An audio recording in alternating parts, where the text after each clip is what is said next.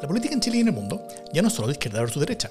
Cada vez más es sobre democracia versus sus amenazas, populismos, autoritarismos y el retorno del fascismo. Las amenazas a la democracia crecen y tienen sus espacios y medios. La defensa, promoción y proyección de la democracia también merece los suyos. Ese es nuestro objetivo. Mi nombre es Davor Mimisa, es de Plaza Italia y esto es La Ultra, una serie especial de democracia en LSD.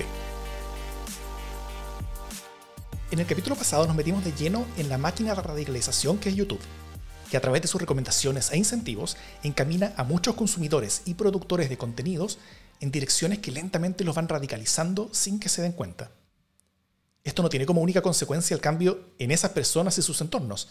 Estos procesos también tienen una influencia relevante en Chile en su conjunto, en la vida de todos nosotros, por muy alejados que nos mantengamos de estas burbujas de información. Y estos fenómenos no son nuevos, Intentos de influenciar la sociedad en direcciones negativas a través de redes sociales han habido varios en los últimos años, y algunos han sido muy exitosos. Recordemos, por ejemplo, el 9 de julio del 2015, cuando un mensaje de WhatsApp que decía que habría un paro de transportistas de combustible que dejaría a las ciudades sin gasolina. Ese mensaje de WhatsApp se corrió por todas partes. Las bencineras de muchas partes de Chile rápidamente se llenaron con largas colas, antes que la autoridad siquiera se enterara de lo que estaba pasando para desmentirlo o el rol de las redes sociales para generar pánico en torno a los incendios forestales del verano del 2017, donde si uno creía todo lo que veía por ahí, quedaba convencido que los incendios eran causados por mapuches junto con bandas de narcoterroristas colombianos o de grupos que nos están invadiendo, que era una especie de levantamiento general que estaba quemando Chile, en vez de simplemente que eran varios años secos seguidos, además de un año espectacularmente caluroso, empujado por el calentamiento global. Todo esto terminó generando desconfianza en líneas raciales y miedos en torno a temáticas migratorias. Eso fue después fortalecido con los videos que circularon con mucha fuerza acerca de la elección presidencial del 2017 sobre inmigrantes haitianos que vinculaban a Bachelet con una conspiración en la que también estaba la ONU y en la que no George Soros, el casero de las mentiras conspiranoicas antisemitas ultra del que hablamos en el primer capítulo. Estos videos también tuvieron un impacto en aumentar desconfianza sobre la migración, con un evidente objetivo electoral. Estas intervenciones existen desde hace rato y son cada vez más complejas. Muchas de ellas tienen intencionalidad política, ya sea para influenciar elecciones, para desacreditar a líderes políticos, sociales o culturales, para instalar dudas o simplemente para debilitar los valores asociados a la democracia. Y lo peor es que muchos de estos esfuerzos son exitosos. Para conocer algo más sobre el contexto en el que opera esta máquina de radicalización, tener una mirada más general y entender algunos conceptos importantes como la economía de la atención, y también conocer algo sobre la historia de cómo desde las redes sociales se ha influenciado la política en Chile, hoy vamos a tener una conversación. Para esto, invitamos a Enzo Abagliati, quien es director ejecutivo de Factor Crítico, pero antes que eso estuvo en el centro de la relación entre el poder político con estas influencias a través de redes sociales, al haber sido coordinador de comunicación digital de la Presidencia de la República en el segundo gobierno de Michelle Bachelet, justamente cuando estas intervenciones a través de redes comenzaron a hacerse usuales, poderosas y a veces muy efectivas. Hola Enzo, ¿cómo estás? Bien, ¿y tú, Davor, cómo estás? Muy bien también. Em, bueno, algo nosotros tocamos en el capítulo pasado de la Ultra sobre la economía de la atención, pero ¿cómo tú la definirías? ¿Qué, ¿Qué, implicancias puede tener para la calidad de la discusión política, para la discusión pública y las relaciones de las personas con la política? Es central la economía de la atención en eh, la manera en que hoy la gente se relaciona y se vincula con, la, con los flujos de información. Este es un concepto que surge antes de las redes sociales, eh, es un concepto que a principios de los 70 eh, lo acuña Herbert Simon, un académico norteamericano, especialista, que entre otras cosas se especializó en el análisis de grandes sistemas de información. Y él en el fondo decía, venimos principio de los 70, lo está diciendo, venimos o estamos en un mundo rico, en eh, pobre en recursos de información y rico, por lo tanto, en tiempo que tenemos disponible para esos pocos eh, recursos de información, pero nos estamos moviendo hacia un mundo, y eso lo dice, ya existía Internet, no como la conocemos hoy, pero existía, lo dice mucho antes de, la web y mucho antes de las redes sociales, y él dice, nos estamos moviendo hacia un mundo eh, rico en información, y pobre en atención, ¿vale? Es decir, se estaba dando vuelta la tortilla. Eh, y por lo tanto, eh, si antes teníamos mucho tiempo disponible para los pocos recursos de información que existían, hoy tenemos la relación inversa. Tenemos muy poco tiempo para poder navegar, para poder seleccionar, analizar críticamente y aplicar éticamente los infinitos recursos de información que nos arroja cualquier búsqueda en Google o cualquier otro buscador. Y eso impacta, impacta de manera transversal, diría yo, eh, cómo nos relacionamos con los contenidos de información en los distintos ámbitos de nuestra vida cotidiana, eh, desde decisiones de compra eh, hasta decisiones de carácter electoral, por qué candidato, candidatura, por qué opción vamos a votar, hasta decisiones que tienen que ver con cosas que uno pensaría que no tienen relación, pero hoy es cada vez más frecuente que, por ejemplo, las parejas que van a ser papás por primera vez busquen en Internet eh, los nombres para sus hijos. Eh, y esas cosas que entendemos que eh, son...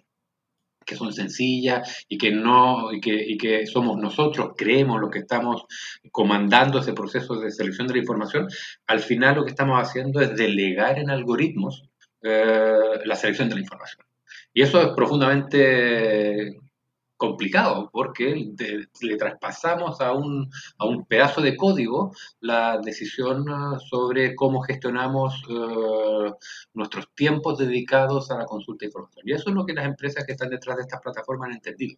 Finalmente ellos, el gran mm. activo que ellos administran es nuestro, nuestro tiempo, nuestro escaso tiempo. Y la, la, la, pretensión que tiene YouTube, que tiene Facebook, que tiene cualquiera de estas plataformas, es que ojalá ese escaso tiempo que tenemos lo pasemos cada vez más dentro de esa plataforma y que la experiencia de Internet no sea en realidad una experiencia de Internet, sino que tengamos una experiencia de Facebook, una experiencia de YouTube y que nuestra relación con Internet esté mediada por esa plataforma.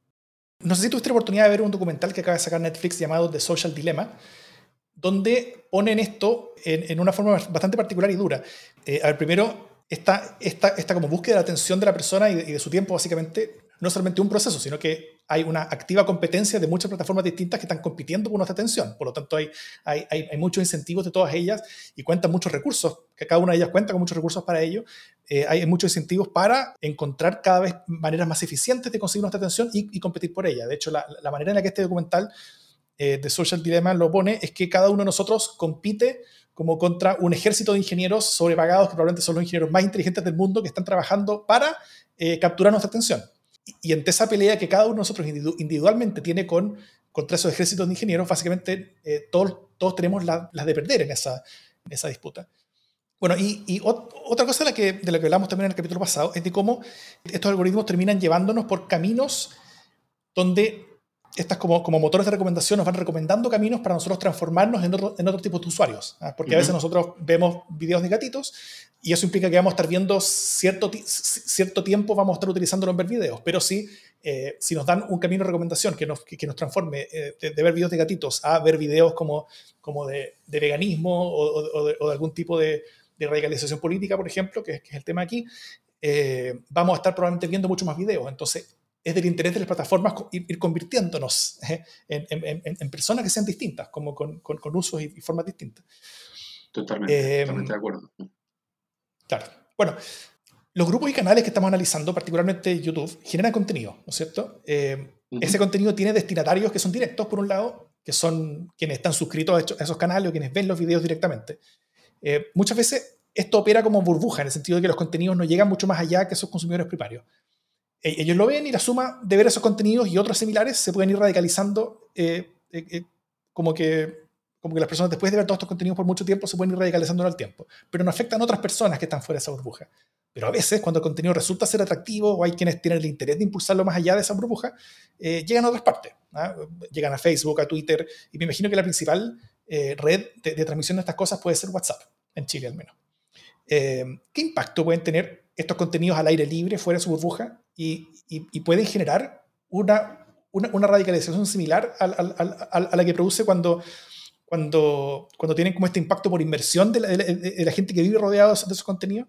Porque por un lado, eh, eh, están quienes están dentro de la burbuja, que, quienes son cambiados y radicalizados como por inversión de estos contenidos, pero, pero eh, quienes están afuera reciben este, este estímulos mucho más breves y mucho más aislados. ¿Qué impacto pueden tener? O sea, tienen, tienen un impacto uh, que está ya analizado, uh, que es, eh, es, enorme fuera de sus propias burbujas. Hay, eh, hay un podcast que lo recomiendo, posiblemente tú lo hayas escuchado, un podcast que es una pequeña serie de, de capítulos de, elaborado por el New York Times, Rabbit Hole, eh, que, que, hacen un ejercicio muy interesante y es a partir del de, el historial de navegación de un, de un norteamericano, una persona real con, con, de carne y hueso, su historial de navegación en en, YouTube, eh, se dan cuenta de cómo se fue radicalizando esta persona a, clic tras, clic. Y él no parte siendo alguien radical, de hecho, él parte precisamente con, con, con, consumiendo videos, uno podría decir que eran videos políticamente neutrales, que eran de cualquier tema, eh, y, lentamente, y, va dejando registro en, su historial de navegación, lentamente va cayendo en los contenidos que son de esta famosa alt-right, la, la derecha alternativa norteamericana, que son contenidos cada vez más extremos eh, y cada vez más eh, radicalizados. Y, y, eso te hace ver de que uno cree que finalmente estos, estos grupos radicales están produciendo contenido para sus adeptos, pero todo lo contrario, están utilizando de manera muy estratégica eh, las lógicas de viralización, las lógicas de la viralización que cualquier empresa de marketing quiere explotar, también lo ocupan estos grupos radicalizados de, de cualquier signo político. La, la, experiencia indica, o el análisis de lo que ha pasado en los últimos años indica de que los grupos de extrema derecha han sido un puntito más eficaces y eficientes en utilizar estas técnicas de marketing que los grupos de extrema izquierda. Pero, pero son técnicas que finalmente todos los grupos radicalizados quieren, quieren, quieren eh, utilizar. Y no lo hacen solamente, como te digo, para sus adeptos. Este ejemplo que analizaban en extenso en esta serie de podcasts del New York Times demuestra de que el foco de ellos es, ese, es ese, esa persona que se, que se ve a sí misma como alguien relativamente neutral eh, y que está expuesta, porque todo a partir de sus propios sesgos, a empezar a consumir una serie de contenidos eh, y que terminan haciendo que su patrón de consumo de contenidos y finalmente la manera, las decisiones que toma a partir de esos contenidos sean cada vez más radicales.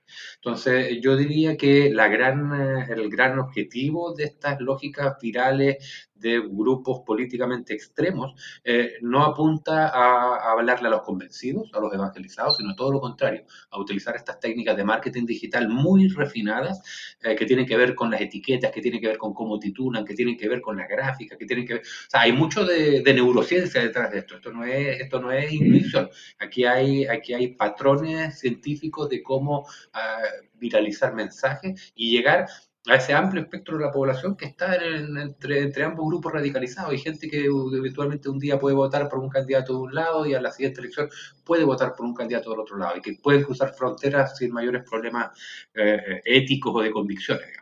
Y, el éxito de, precisamente de, esta, de, estas, de, estos grupos radicalizados termina en, en, generar que sus canales en YouTube, sus cuentas en, otras plataformas de redes sociales sean, sean, grandes cuentas, que tengan volúmenes de suscriptores enormes, eh, eh, que hacen que al final, y esa es, la, esa es como la, trampa en la cual se encuentran estas plataformas, son tantos los seguidores que terminan captando estos, estos, canales por, su, por, por el sagaz uso de estas técnicas que generan mucho tráfico para la plataforma. Y estas plataformas, como veíamos recién, viven de nuestra atención, viven de nuestro tiempo. Entonces, al final es un modelo de negocios que, que profita de la radicalización.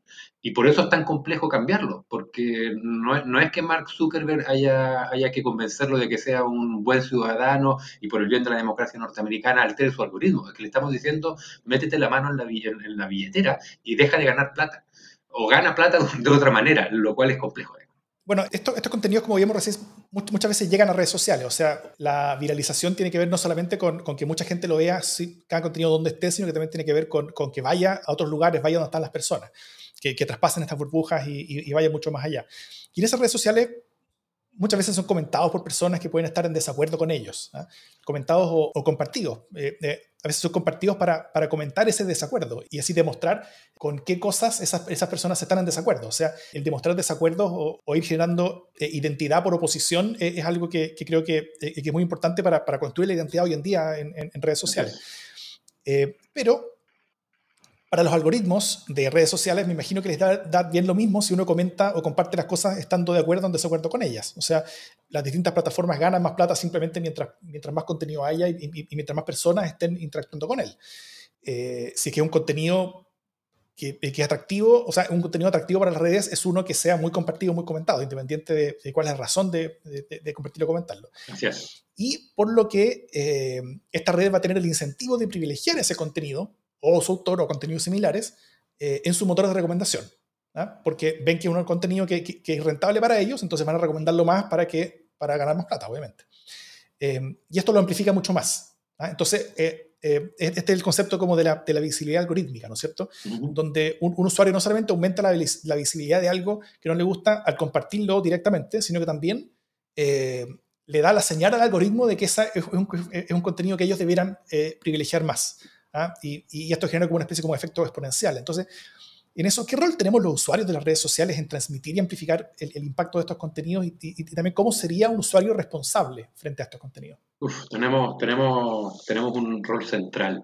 Eh, a, mi, a mi juicio, si no hay una educación uh, de los usuarios uh, respecto de cómo vincularse y relacionarse con la información en, entornos digitales, eh, vamos a estar, eh, vamos a estar eh, permanentemente expuestos a caer en la trampa de viralizar de manera inconsciente contenidos que van contra lo más profundo de lo que cada uno de nosotros podamos creer.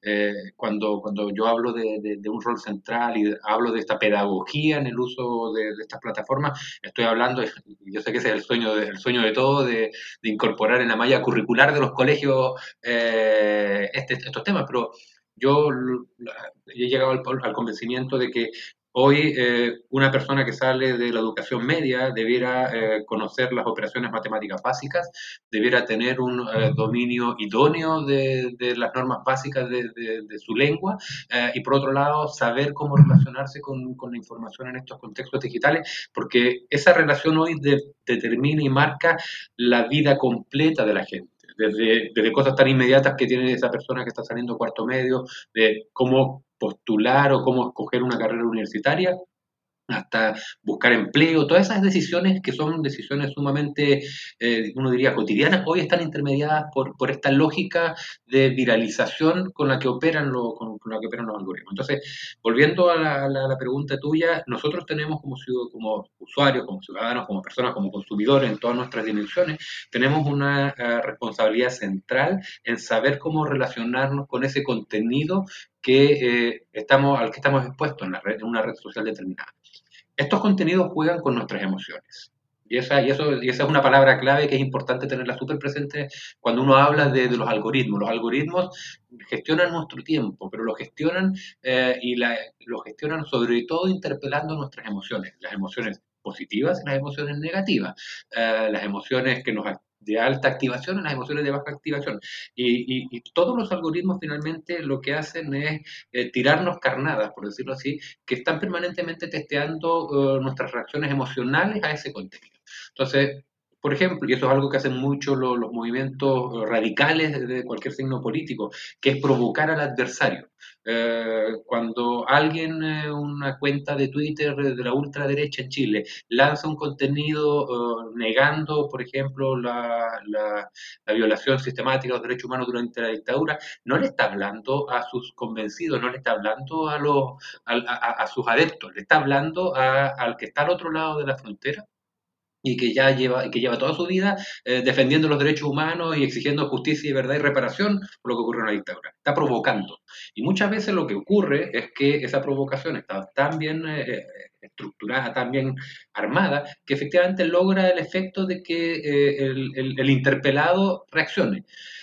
Y aquí se dan fenómenos bien, bien interesantes. Hay, hay diversos estudios que, que analizan que, por ejemplo, tendemos a compartir, hacer un retweet, por ejemplo, de aquellos contenidos que, sobre los cuales tenemos una emoción más controlable. La foto de un gatito, la foto de, un, de, unos animales, la foto o el mensaje de un candidato o de un personaje político con el cual nosotros nos sentimos identificados, a ese, a ese mensaje lo retuiteamos. Entonces le damos una amplificación por, uh, digamos, por uh, un fenómeno que se llama de broadcasting, le damos una, una amplificación por adhesión, por, por, por una, una, emoción relativamente controlada. Pero al, al personaje político uh, con el cual no nos sentimos identificados, lo, lo, digamos, reaccionamos interpelándolo. Entonces le dejamos un comentario negativo, lo rechazamos, lo, lo, lo, atacamos, lo agredimos. Pero resulta que también eso también amplifica los mensajes. Y no sé, no sé si tú te acuerdas, tú eres usuario longevo de Twitter. Eh, originalmente Twitter no tenía el botón de retweet. Era el, el, el, RT era un, un proceso manual. Eh, eh, en Twitter se dieron cuenta de que era una práctica sumamente instalada y automatizaron en su, entre sus opciones la opción del, del retweet. El, creador del botón de retweet leí hace, hace un tiempo atrás, leí una reflexión que él hizo de cuán mal le había hecho a la conversación eh, pública en Twitter el botón de retweet. Y cuán mal también le había hecho el botón del me gusta. A, ese nivel de, de, reflexión están llegando los equipos que están detrás de esta herramienta. Pero eh, Originalmente ese botón estaba no, no, existía, era una práctica instalada, lo automatizaron, eh, pero también originalmente Twitter no, no visibilizaba los comentarios, los tweets que tú comentabas. Solamente visibilizaba aquellos que tú retuiteabas. Y años después, todo lo vemos en nuestros timelines en Twitter, eh, cuando tú comentas un tweet de, de, una cuenta, pero si yo no sigo la cuenta que tú estás comentando, originalmente Twitter no me mostraba ese, ese, ese tweet que tú estás comentando. Ahora me lo muestra como yo sigo a Davor Mimisa y Davor Mimisa está, no sé, comentando un tweet de una persona X, si yo no sigo, si yo no seguía a la persona X, yo no veía esa interacción. Ahora Twitter me la muestra. Entonces, ahí te das cuenta de que finalmente eh, cualquier señal de interacción que nosotros generemos con ese mensaje hace que el algoritmo entienda de que ese mensaje tiene un potencial de viralización y que es bueno visibilizarlo. Y por lo tanto, cuando la cuenta de extrema derecha nos interpela y reaccionamos y lo comentamos, lo único que estamos haciendo es hacerle aumentar su caja de resonancia y estamos cayendo en la trampa. Entonces, ¿qué debemos hacer nosotros como usuarios? No interactuar con nuestro contenido porque la, cualquiera de las interacciones que tengamos, lo único que hace es amplificar ese mensaje. Y si por alguna razón nos vemos profundamente interpelados y tenemos que reaccionar, ojalá, como dicen por ahí, no le demos visibilidad algorítmica, sino que eh, combatamos con el pantallazo. Y, saquemos un pantallazo que obviamente es, ciego para el algoritmo y, discutamos con el pantallazo, no, no discutamos con el tweet que el algoritmo va a estar leyendo. Exacto. Em, bueno, en el segundo gobierno de, Bachelet tú fuiste coordinador de comunicación digital de, la presidencia. Como tal, me imagino que fuiste testigo privilegiado de cómo este tipo de contenidos virales, políticamente intencionados, se fueron asentando en Chile eh, y comenzaron a tener creciente influencia. ¿Qué cosas te tocó ver y, y, qué tipo de actores eran los que viralizaban estos contenidos hasta donde hayan podido saber? Me tocó, mis memorias póstumas contaré todo, pero me tocó, me tocó, ver, me tocó ver, o sea, yo lo que vi, yo llegué a la presidencia de la República, llegué meses después del, del caso Cabal. Entonces, cuando yo llego a la presidencia me encuentro ya con, un, con una, me atrevo a decir sin ningún problema, con una estrategia ah, desplegada para acosar ah, digitalmente al gobierno y particularmente a la figura de la presidenta Bachelet. Y cuando digo una estrategia desplegada me refiero de que no, no, no, no, tengo pruebas eh, eh, concretas, pero por el solo análisis del, del, de lo que ocurría en las redes, uno veía de que habían actores que sistemáticamente, cuando digo actores me refiero a cuentas, en distintas redes sociales que sistemáticamente eh, actuaban, lanzaban mensajes contra la presidenta. Habían cuentas que, te lo digo porque me tocaba mi dinámica cotidiana, que estaban literalmente las 24 horas del día lanzando mensajes con usando el concepto Bachelet. Entonces había una, una, estrategia deliberada, eh, articulada y que además, y eso es lo bien, algo bien interesante, que tenía alcances latinoamericanos. No, me tocó más de alguna ocasión enfrentarme, encontrarme con portales latinoamericanos, no chilenos, donde por ejemplo eh, se publicaba una noticia de que la hija de la presidenta, eh, que en aquel momento vivía la hija del medio, que vivía en Argentina, había chocado, eh, había atropellado a una persona y se había dado la fuga en Argentina. Y resulta que cuando uno buceaba en ese portal, se encontraba con exactamente la misma noticia, varios meses antes, pero con, eh, aludiendo a un hijo del, del expresidente colombiano Juan Manuel Santos. Y era literalmente la misma noticia, lo único que cambiaban eran los nombres. Entonces, por eso cuando te digo de que estamos hablando de, estrategias que, que, en muchos casos iban más allá de, la, de nuestra frontera y que tenían que ver con, con, con aparatos uh, latinoamericanos de de generación de desinformación y de, hacer que esta desinformación circule. Lo mismo pasó, se acusó a la presidenta de tener una cuenta en el Banco del Vaticano. Mm y habían pantallazos que circulaban con nombres de la presidenta, y, exactamente los mismos pantallazos circulaban con Juan Manuel Santos, con otros presidentes de, de, Latinoamérica. Entonces eso te, te, refleja, te refleja de que aquí hay un diseño premeditado para que esto ocurra. Episodios puntuales que, que me tocó enfrentar eh, y, ver muchos flujos de desinformación, más allá de, todo lo que ocurrió en torno a, a, la crisis de los incendios en el verano del 2010 fue eso sí, enero y febrero del 2017, todo lo que ocurrió en torno a la migración uh, de haitianos a Chile.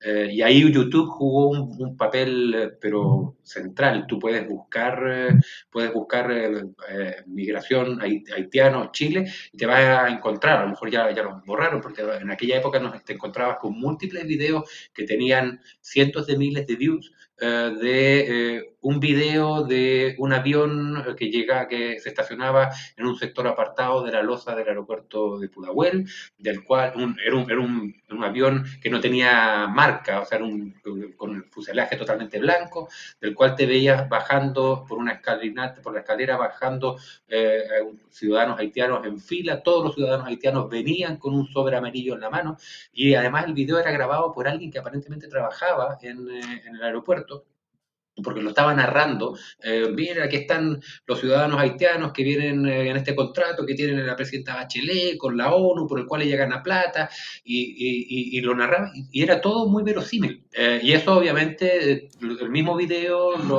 tú lo veías difundido por diversas cuentas en YouTube, que sumando la visibilidad, estamos hablando de que 2 millones, 3 millones de, views conjuntos tenían ese, ese video por los distintos canales. Entonces, ese fue, y, que eso, de hecho, eso, esos videos empezaron a circular finales del 2017, o sea, ya incluso con, la elección presidencial eh, realizada, con, con, el presidente Piñera ya habiendo ganado las elecciones, eh, y aún así seguía, seguía esta estrategia de, ataque y de acoso a la, a, la, presidenta a través de fenómenos de desinformación, que era el correlato digital eh, de desinformación de una estrategia política que en, la, su dimensión más abierta eh, tú la podías leer en el Mercurio, en la tercera, y que hablaba de eh, esta política migratoria totalmente anárquica, caótica, que había llenado a Chile de inmigrantes eh, pobres que nos quitaban los puestos de trabajo. Entonces era parte de un, de un no te puedo decir cuál bien articulado, pero era parte de, una, de, un diseño mucho más amplio, que iba ya más allá de las piezas de desinformación particulares.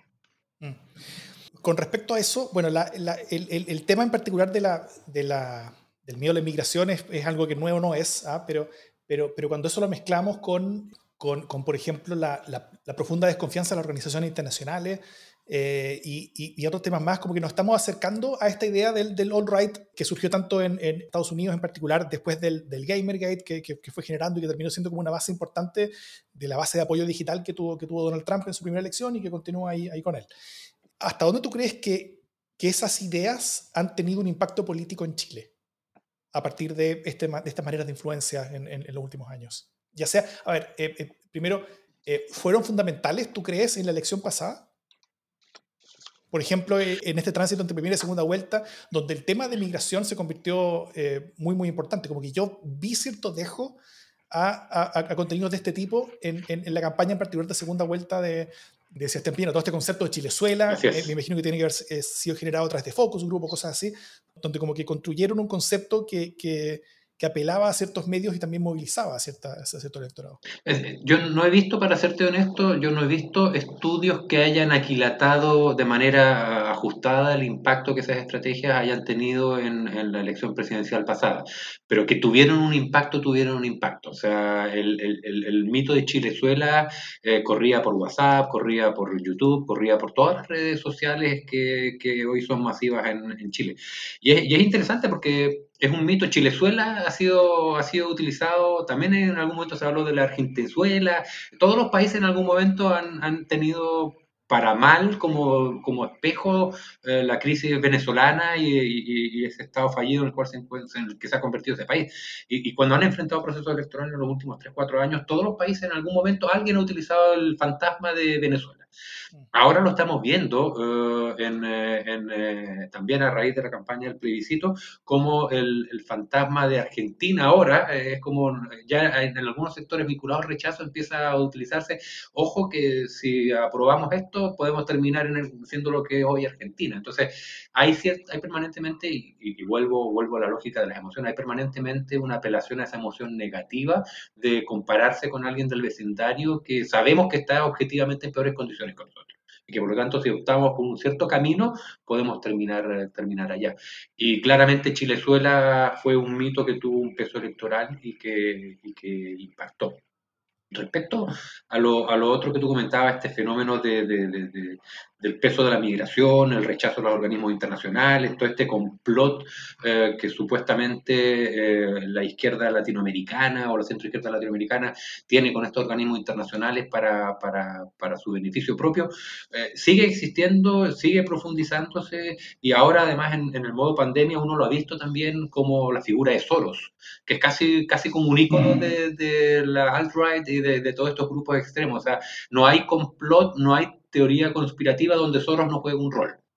Entonces, y eso, creo que creo que tú lo, decías también en, uno, en el primer capítulo de la serie. O sea, es como además se junta toda la lógica antisemítica, la lógica del banquero judío que está poniendo plata para conquistar el mundo. Entonces, y, asociado a eso, toda, toda la lógica del 5G, toda la lógica de los terraplanistas.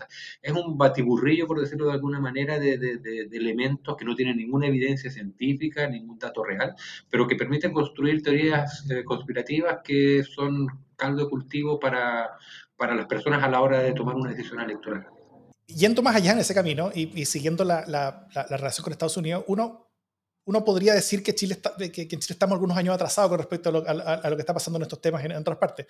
Hoy en Estados Unidos, a partir de las burbujas informativas que llevan a realidades alternativas, eh, y la creciente polarización política también empujada, al menos en parte, por esta radicalización de los medios y redes sociales, últimamente ha crecido como fuego, así como en pasto seco, esta idea del, del, del QAnon. ¿ah? Eh, el, el, QAnon, que, es una especie como de metaconspiración que habla en sus versiones más extremas eh, que Estados Unidos estaría siendo manejado en forma secreta por un cabal de pederastas y caníbales, todos del Partido Demócrata, por supuesto, y que Trump estaría operando en las sombras para hacerlos caer, ¿ah? que que, todas sus acciones y declaraciones que pueden ser aparentemente insensatas, eh, en verdad serían todas muy inteligentes y estratégicas porque estarían eh, eh, de verdad con este objetivo, como, como hacer caer esta cabal. Y que Trump así sería como una especie como de salvador de la nación. ¿ah? hoy estas ideas que ya están superando la, la, conspiración y que están entrando como el terreno de la, de la religión, tal vez están movilizando a una fracción no menor del electorado conservador en Estados Unidos y empieza a tener incluso representantes elegidos en el Congreso. Gracias que, eh, que, son sus seguidores y que, y, que, y, que, y que están con poleras de Q y qué sé yo. Eh, ¿Algo así podría llegar a ocurrir en Chile, tú crees? Eh, una, una, completa separación de la realidad que termine contaminando en forma profunda la democracia? Yo creo que sí, yo creo que sí. O sea, es, muy factible eh, y uno quizás podría empezar a, rastrear algunos elementos o manifestaciones de este, de esta, de este fenómeno que no solamente están ocurriendo en Estados Unidos, también están ya ocurriendo en, Europa. Leí hace poco de este También ya hay algunas, algunos episodios en Europa vinculados a esta digamos, a, estos grupos. Eh, y uno de, uno, de los elementos es el tema, por ejemplo, que lo estamos viendo ahora con, el tema de la pandemia, el combate al uso de la mascarilla y las manifestaciones públicas en contra de las, eh, las, eh, las medidas, mínimas medidas sanitarias de prevención.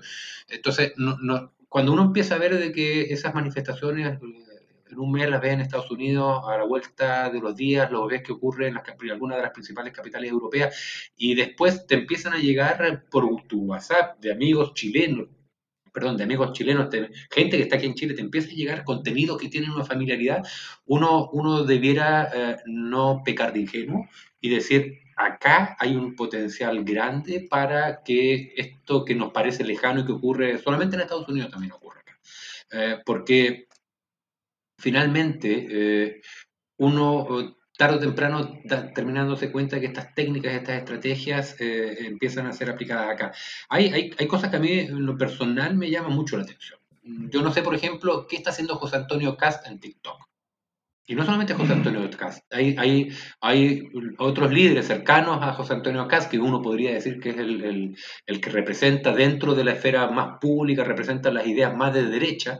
Eh, hay, hay, hay, otros personajes vinculados a ese mundo que también están eh, utilizando TikTok.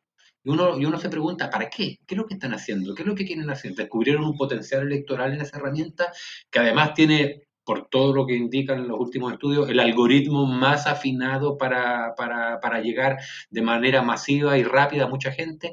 Encontraron ahí un potencial electoral que, otros no estamos viendo, que otros no están utilizando.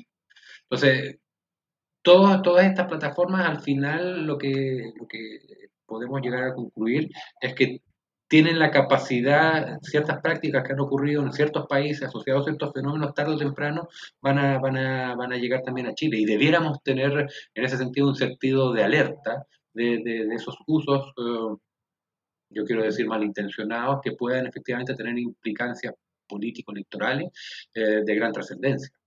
También en Estados Unidos esta polarización ha llevado a que, a que se espera el resultado más ilegítimo en, su elección en más de un siglo, tal vez, eh, donde independiente de quién gane, muchos de los adherentes de quien vaya a perder solamente van a entender esa derrota como producto de un fraude electoral. ¿ah? Eh, Yasha Monk acaba de escribir al respecto en The Atlantic eh, y unos días antes de que pase eso en Estados Unidos vamos a tener un plebiscito en Chile. Mm.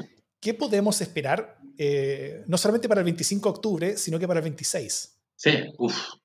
Sí, hay, hay el, incluso yo me atrevería a decir, Creo que fue el propio presidente Piñera que entre primera y segunda vuelta eh, levantó el hizo como insinuó el cuestionamiento de la legitimidad de los resultados de, la segunda vuelta. O sea, es parte de un libreto. O sea, cuando, cuando Trump ataca el voto postal eh, y dice que hay un posible fraude, cuando, cuando hoy uno ve de que ya se está, hay sectores declaradamente de, derecha que hablan de la legitimidad del resultado, si hay una baja participación, eh, quiere decir de que están trabajando un, relato paralelo para enfrentar eh, un cierto resultado que puede ser eh, profundamente adverso a, su, a, lo que ellos esperan. Entonces, eh, ese, ese, esa línea del, de deslegitimar el proceso electoral, el 26 de octubre la podemos tener muy, muy encima de la mesa si se da la combinación de una derrota abultada del rechazo con un nivel bajo de participación.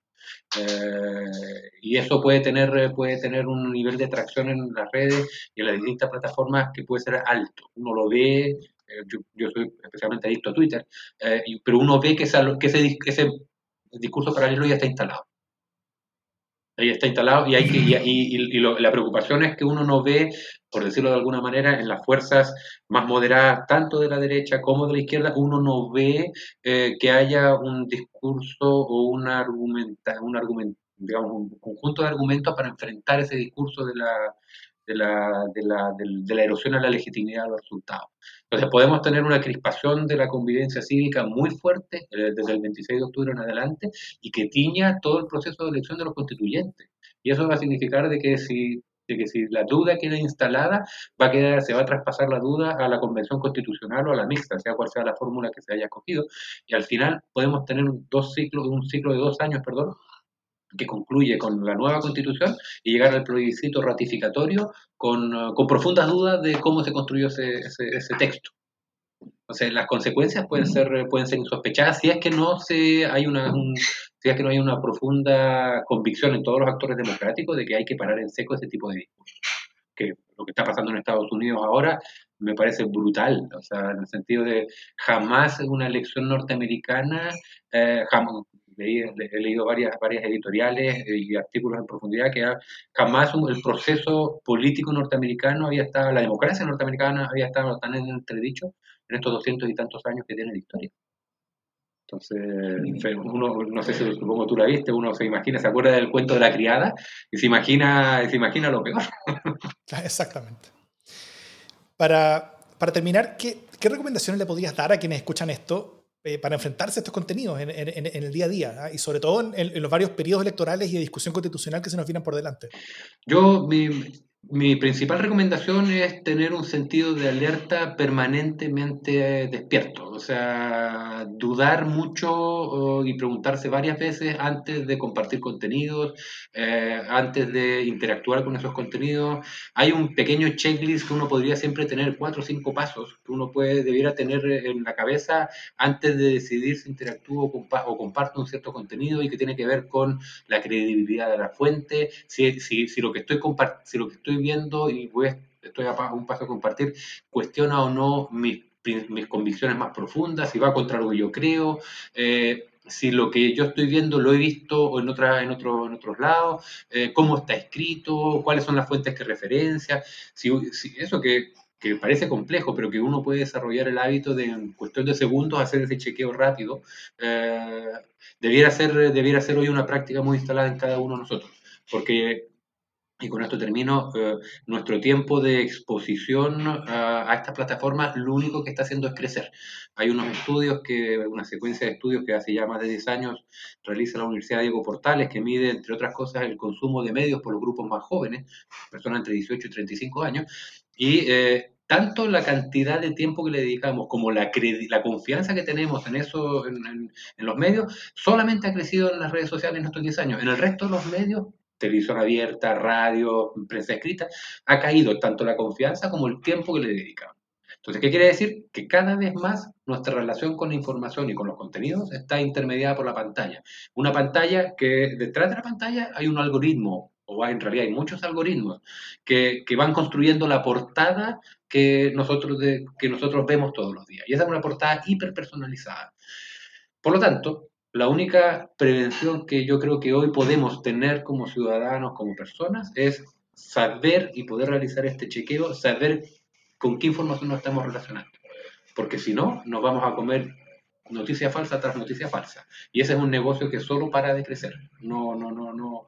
Han llegado para, para, para, para, quedarse y no veo cómo uh, estos modelos de negocio que, que ganan plata con esto en el corto plazo vayan a cambiar. ¿Hay, ¿Hay, alguna buena noticia? eh, sí, eh, yo, yo, creo que yo creo que en un tiempo más quizás, no sé, o sea, no quiero, no quiero, no, quiero sonar pesimista, pero, pero el escenario es bien complejo. El escenario es bien complejo. Y lo digo, lo digo siendo parte de ese mundo, porque yo me dedico a esto profesionalmente. Eh, pero, pero la buena noticia yo diría, eh, y lo, lo, hemos visto en el último tiempo, tú posiblemente las la conoces, en el último año, año y medio, y hablando solamente de Chile, han surgido entre seis siete u ocho iniciativas, la mayor parte de, ciudadanos independientes, de verificación de datos. Entonces, que en el lapso de un año y medio hayan surgido, eh, digamos, plataformas como Malespina o como Fastcheck, como varias más, quiere decir de que aquí hay una creciente conciencia en torno a, a este fenómeno tan problemático. Y eso yo creo que es una muy buena noticia. Lo que pasa es que todavía son, son herramientas de nicho, eh, están en un, cierto, en un cierto circuito de personas que tienen un cierto interés o un cierto nivel de formación, y lo que tenemos que hacer es masificarlos. Y que cualquier ciudadano, antes de, compartir una noticia, eh, pueda recurrir a estas, esta herramientas o tenga, como te digo, este chequeo mental y haga, haga, el, filtro, digamos. Claro, porque me imagino que, que, que tal como la, el gran espacio de persuasión y convencimiento político antes era tal vez la mesa familiar del almuerzo del, domingo. Eh, hoy es el grupo WhatsApp de la familia y que muchas veces una familia extendida o pequeña, no sé. Y a veces ahí llegan eh, productos eh, construidos para persuadir en forma masiva como productos casi, casi armas de persuasión y ante las cuales muchas veces va a haber alguien en, en, en ese grupo que va a estar en, desacuerdo con, las señales o, los supuestos que, que tenga ese, ese video o ese contenido. Y, y, esa persona debería activamente recurrir a estos sitios para intentar encontrar algún tipo de, de, argumentación que diga por qué lo que sale ahí es falso, cosa de, de poder eh, eh, contrastarlo, ¿no? Totalmente, totalmente. O sea, finalmente la, la, desinformación siempre ha existido y la, y la desinformación es, es, parte de las herramientas clásicas de la propaganda y hay grandes genios de la propaganda a lo largo de la historia. Eh, lo que ocurre es que hoy la capacidad de generar desinformación eh, eh, y utilizarlo por, para fines propagandísticos las barreras para, para, montar aparatos de propaganda desinformativa son cada vez menores y es cada vez menos costoso hacerlo. Y por lo tanto tienen una capacidad de penetrar esos WhatsApp familiares mucho mayor que una, digamos, una capacidad inédita en la historia de la humanidad. Y por lo tanto no, nos obliga a nosotros, eh, si antes esa, ese pedazo de desinformación quedaba acotado a, a, la conversación dominical almorzando, ahora resulta que como ocurre en un WhatsApp que está interconectado con otros WhatsApp de otras personas, eh, los, el meme fluye. Antes quedaba en la conversación con tus padres, con tus hermanos, con tus abuelos, eh, y alguien te decía, no, pero eso es mentira. Ah, ya, ya hasta ahí llegaba. Ahora tú, antes de que te digan que es mentira, tú ya lo has compartido con no sé cuántas personas y ya no tienes cómo controlar ese, flujo, digamos. ¿Mm?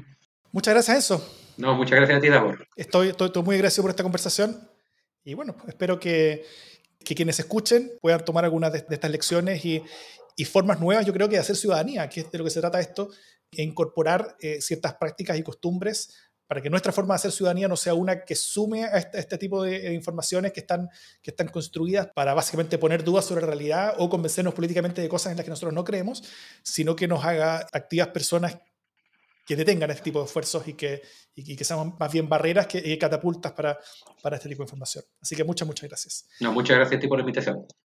Todo esto fue muy valioso, lleno de recomendaciones y advertencias. Pero no todas las noticias son negativas.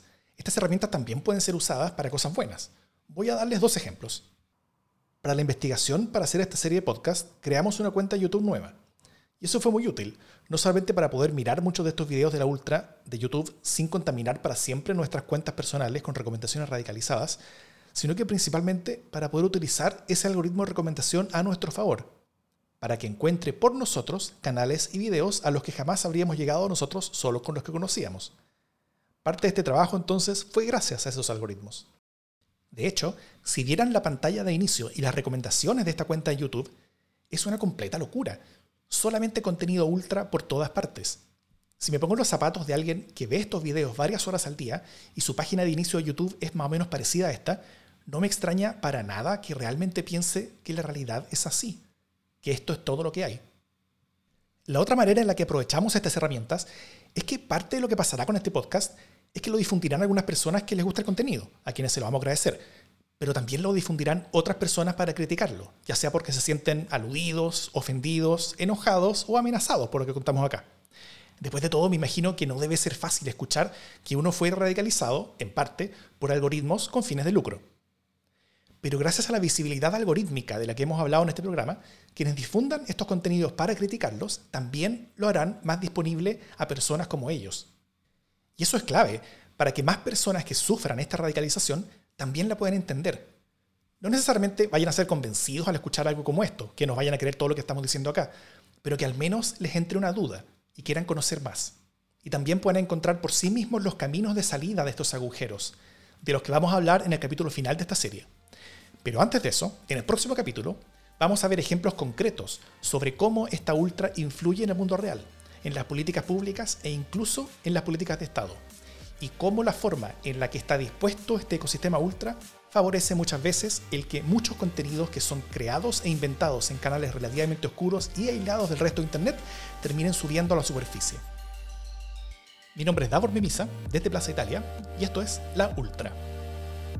Recuerda que La Ultra es un programa especial del podcast Democracia en LSD si te gustó lo que hicimos con la Ultra y lo que hacemos cada semana con Democracia en el SD, te invitamos a hacernos un aporte mensual para ir fortaleciendo la comunidad de estos podcasts. Desde mil pesos al mes a lo que quieras, puedas o creas justo aportar. Primero para cubrir los costos de nuestros programas y luego para poder crecer y hacer más y mejores programas como la Ultra para defender, promover y proyectar la democracia. A quienes nos aporten les contaremos en qué estamos usando cada peso aportado y también les daremos un programa adicional al mes.